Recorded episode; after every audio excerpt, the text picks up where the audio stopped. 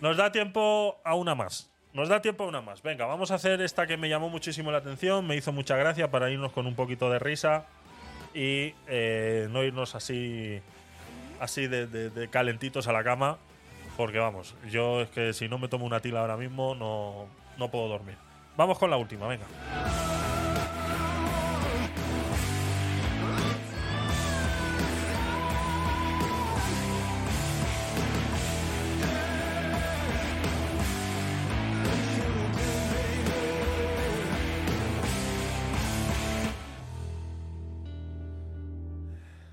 Si ser inclusivo es lo que está de moda, pues ¿por qué no serlo? 100% para todo.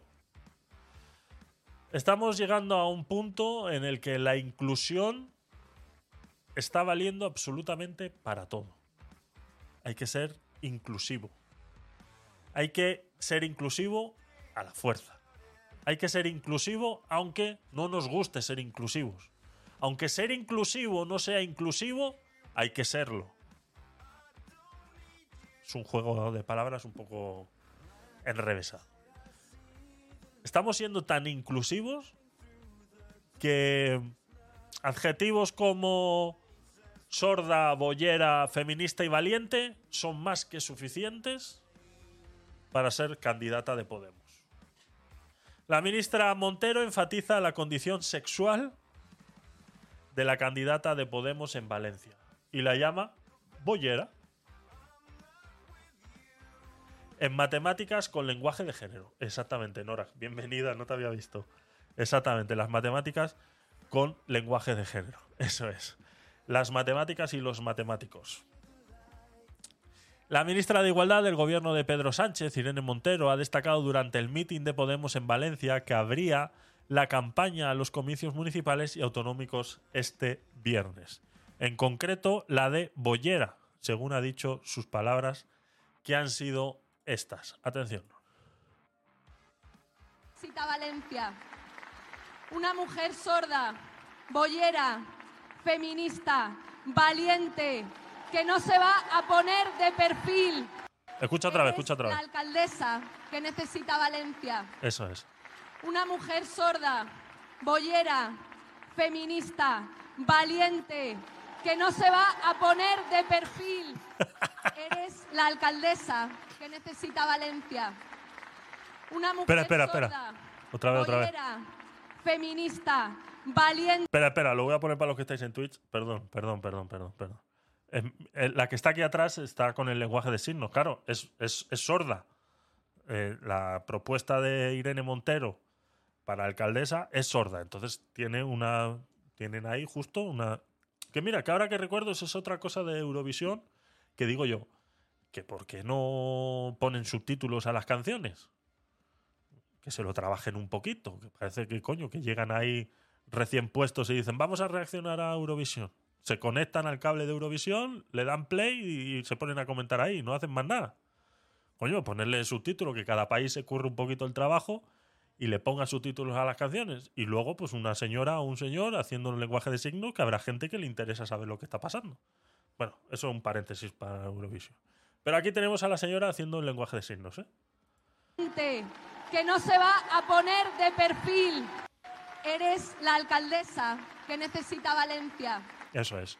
Una mujer sorda, Sorda, boyera, bollera, feminista, Feminista. valiente, valiente. que no se va a poner de perfil. Que no se va a poner de perfil. la Pues eso, eso es. Esos son los requisitos únicos y válidos a día de hoy para ser alcaldesa de cualquier sitio. No, no importa que tengas estudios, que seas una persona preparada, que tengas más o menos conciencia social, que hayas ya trabajado en algo de gestión, eh, algo, algo, no sé, algo. No, no, es tan fácil como ser bollera, sorda. Bueno, sorda lo- no, no le veo o sea, no veo necesario tener que decirlo, ¿de acuerdo? O sea, si estamos hablando de inclusión, no lo veo necesario tener que decir. Es que lo de bollera no lo entiendo tampoco. O sea, sorda, yo creo que los sordos son capaces de hacer cualquier trabajo que pueden hacer cualquiera.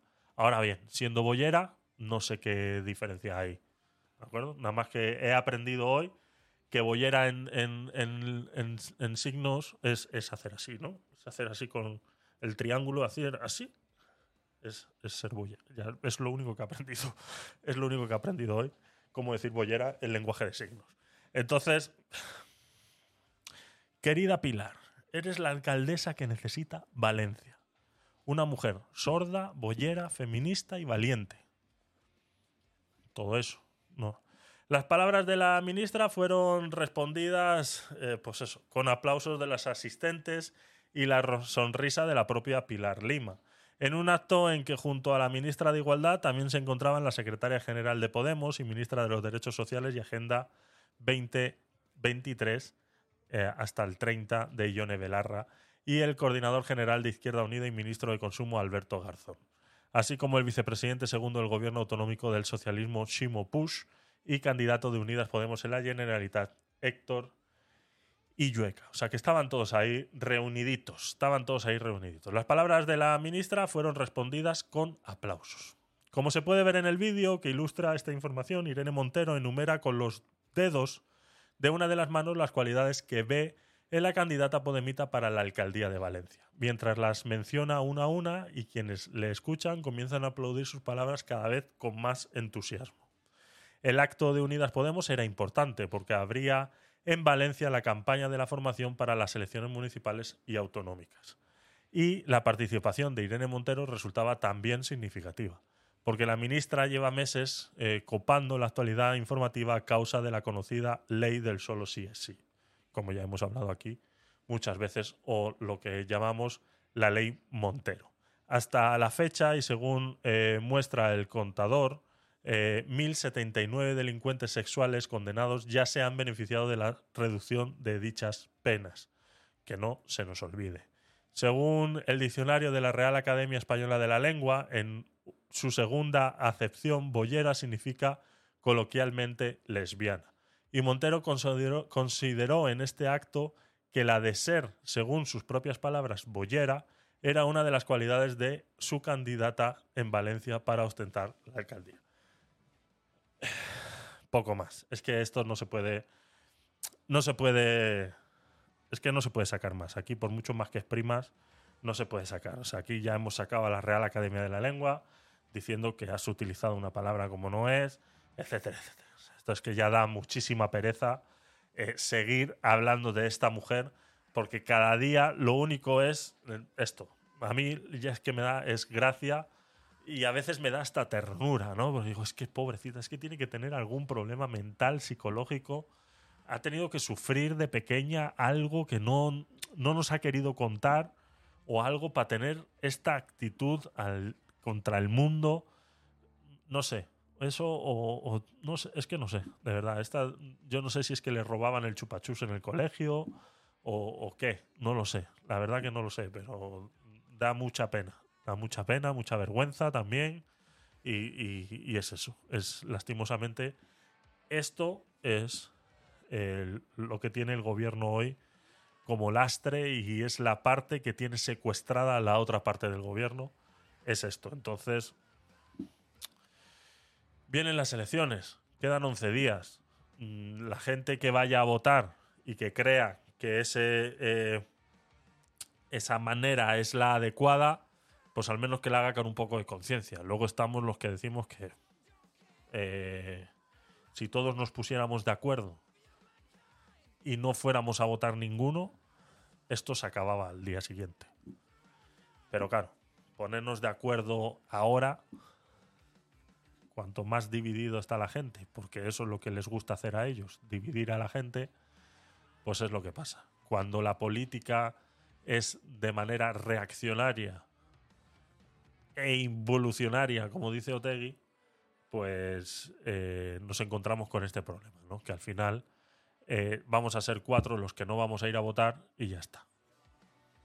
Entonces, es una pena. Es una pena que no seamos capaces ni de siquiera acabar con esto. Porque es que ahora mismo da igual quién venga. El sistema está putrefacto.